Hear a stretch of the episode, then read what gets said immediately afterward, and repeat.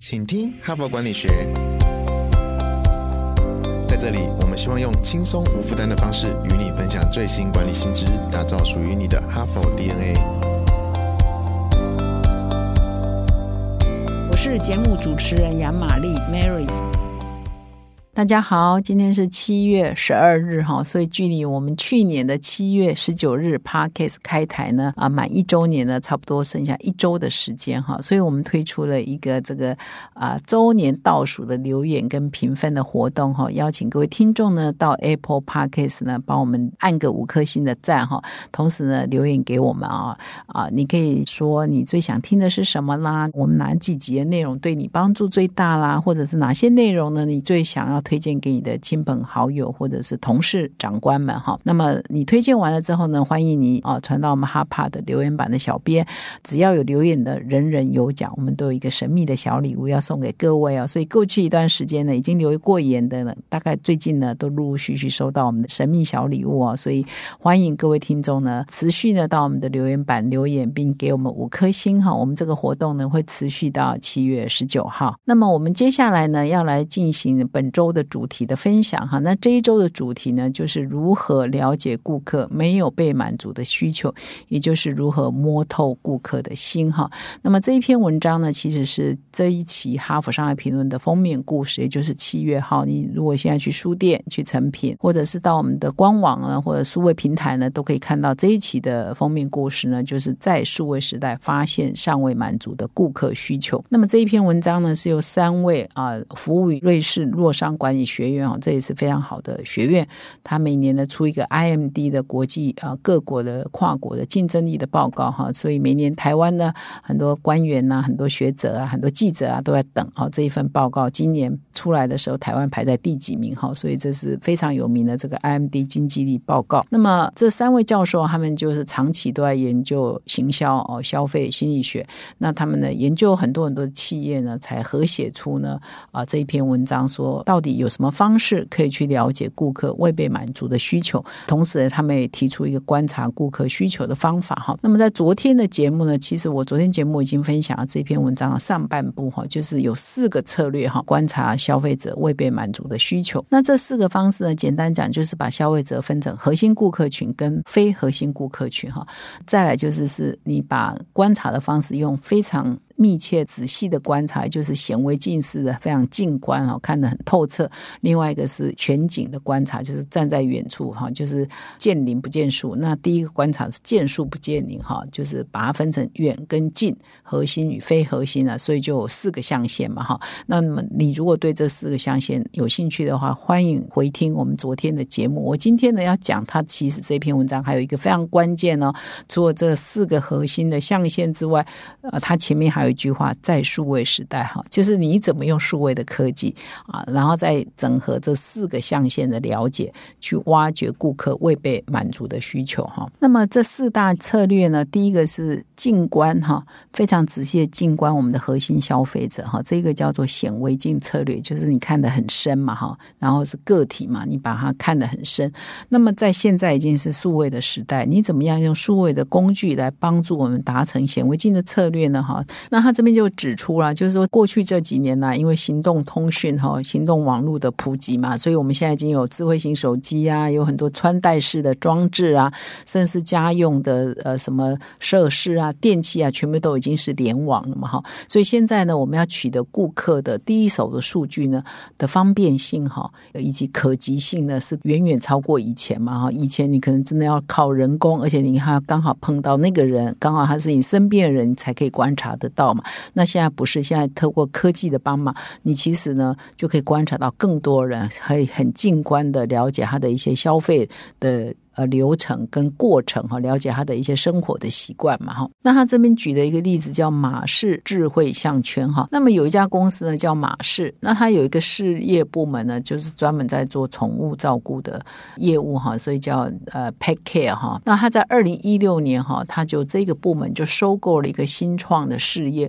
而这个新创的事业专门在生产宠物在使用的智慧项圈哈。所以这个它是让我们这样人有智慧手环嘛哈。我们带着哈就可以帮我们量一些生理的数据嘛，哈，用在宠物一样嘛，你就把它放在宠物的身上，猫啊狗啊，它可以帮你收集啊各种这个宠物的一些你需要收集一些健康的数据，或者是宠物的活动的情况哈，并且呢，它如果走失的话呢，还可以定位嘛，哈，所以这一项事业的真正价值呢，其实不在于它卖项圈，哈，它。它是生产项圈的嘛？可是它主要的价值不是卖项圈的营收，而是透过这个智慧项圈。你看每一条狗身上都装了一个智慧项圈，它可以收集到多少的数据？它来了解狗的什么时候吃东西，几个小时后吃东西，它的活动的情况，它的健康的情况。它从这些数据呢，可以去分析，然后再了解说，哇，这些爱狗的人，这些宠物的 owner，他们跟宠物之间呢，到底有没有一些未被满足的需求？这才。才是它最有价值的嘛，哈，所以这个数据呢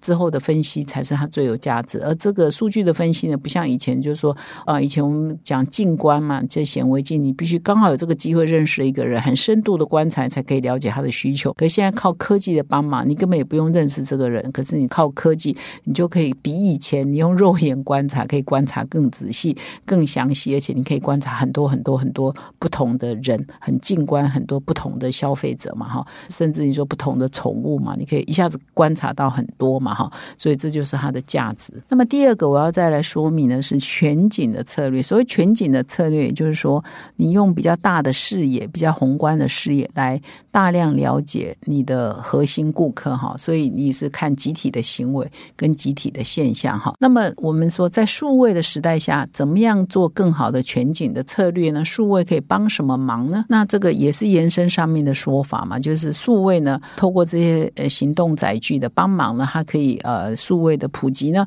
它可以大量的观察呃很多人的消费的行为或个人的行为，那收集很多数据哈。那么尤其呢是在健康相关的领域呢特别好用哈。所以他这边也举了一个例子，就是说啊针对慢性病患者哈，像是有糖尿病啊或心脏病啊，他让医生呢就会有一系列的医嘱嘛哈，这个不能吃，那个不能吃哈，然后你一定要运动，你一定要每天走路多少小时等等，但是实际上很多这些医嘱啊，就医生希望你做到了饮食的限制也好，运动的规定也好，呃，比如说你要早睡早起也好，反正这种很多就是对你的生活做很多严格的限制。其实很多病人都不乖了，他都做不到了。他呢也，可能吃也都乱吃，啊，也熬，照样熬夜，照样喝酒，照样抽烟，都有可能了哈。所以，可是你医生看不到啊，他没有办法时时刻刻跟病人在一起嘛，所以病人不听话，没有遵。守医嘱，你也不知道，或者是你知道，你也不能干嘛嘛哈。那么在冰岛呢，就有一个医生哈，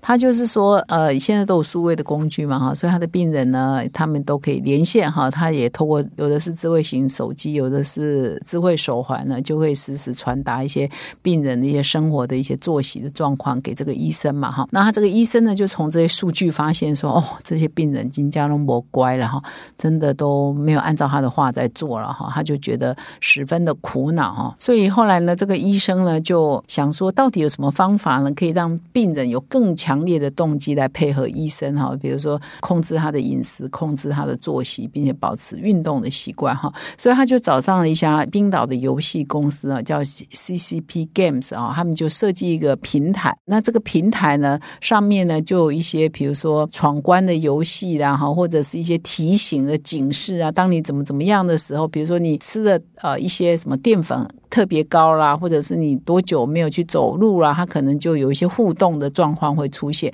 就来提醒哈，让这个平台本身是好玩的，就像游戏一样，来提醒这些病患哈，要赶快去运动啊，或者减少吃什么东西啦，或者他一个作息应该做什么调整啊哈。那么第三个策略叫望远镜策略哈，那这个望远镜呢，就是说你要看的是你的非核心顾客，也就是你的边缘顾客，本来就是跟你互动不多的，你本来就对他不太了解。他本来可能从来没有买过你东西，没有消费过你的东西，或者只消费过一两次哈，所以这些人啊，用望远镜嘛哈，因为他离你很远嘛，所以你要望远镜一直入命，一直入命，一直入命，才可以看得到他嘛哈。那么现在呢，因为科技哈，社群媒体的崛起嘛哈，所以各种不同的社群呢，都会在网络上集结哈，所以呢，我们都可以进入这个透过社群呢，观察到不同的呃群体，他原来都不是你的消费者，可是你怎么观察到他们，就可以透。透过这些数位的工具平台去了解嘛哈。那他这边就举了一个乐高的例子，还蛮有趣的哈。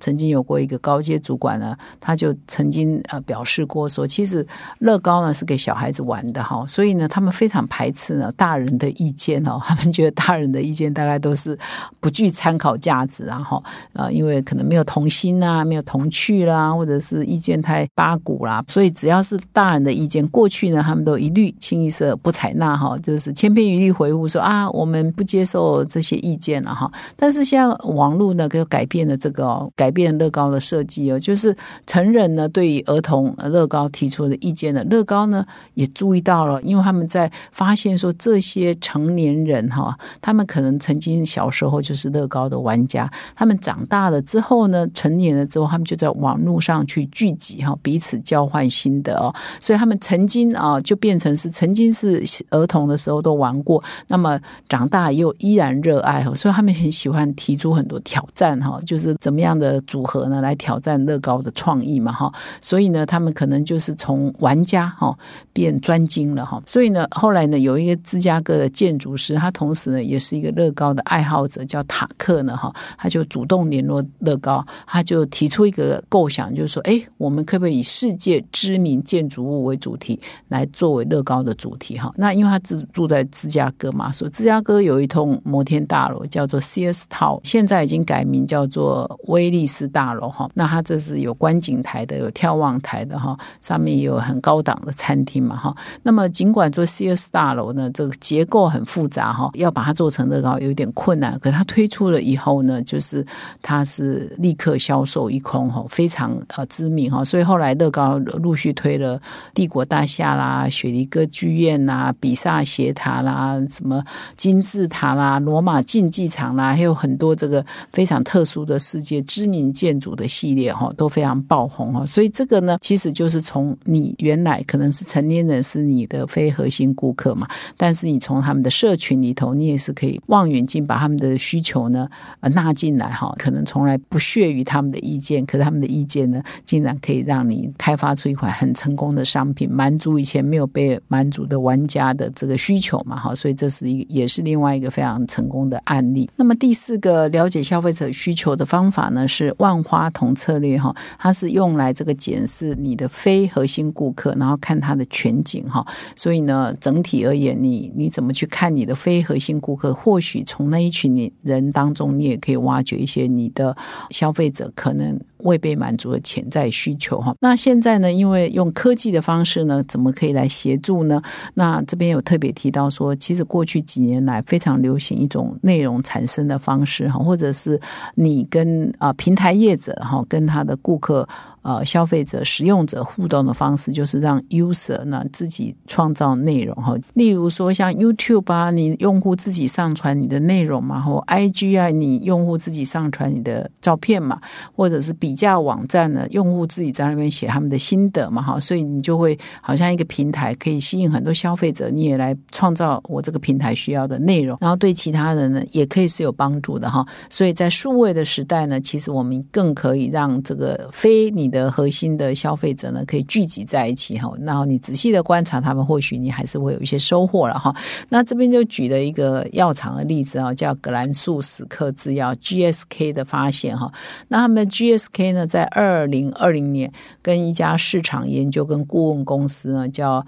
Ipsos 啊，易皮所哈合作哈，他们调查说非处方类的感冒药市场的一些状况有哪些新的趋势哈。那么这研究人员就在网络上抓取过去三年的，就是使用者生成内容，然后透过 AI 的语义分析啊，从中去了解说哇，到底我们这非核心顾客。之间呢，都在讨论些什么？从他们的讨论呢，跟他们写的这内容呢，去研究说，哎，到底有什么需求呢？是他们很想要而目前没有被满足的哈。那在这样的过程当中，他们就发现说，这个有在养小孩的父母啊，像小 baby 的父母啊，通常都有一个困扰哈，就是因为有一种药，就是他们如果呃成人是用起来是很没有问题，就是如果我们的鼻塞了哈，那我们就要喷这个鼻喷剂嘛哈。但是小孩子呢，婴儿呢？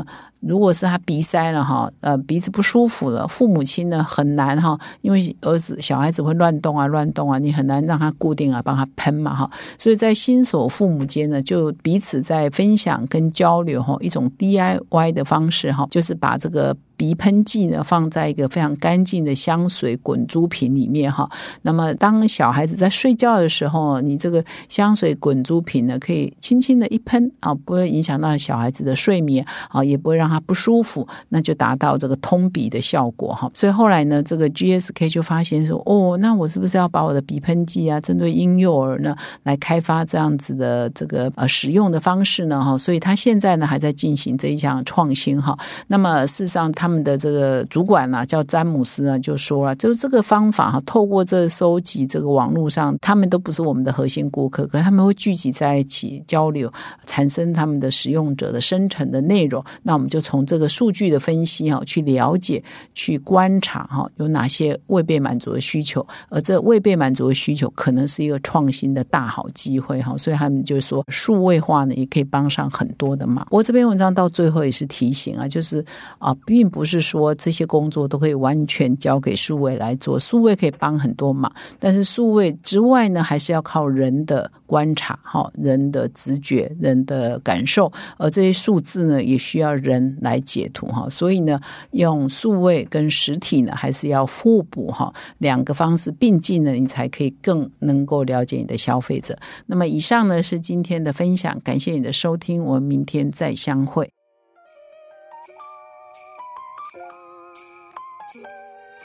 从团队到个人，管理的大小事都是 HBR 的事。现在就上 triple w 打 hbr taiwan com 订阅数位版，首月只要六十元，让你无限畅读所有文章，向国际大师学习。现在就开始。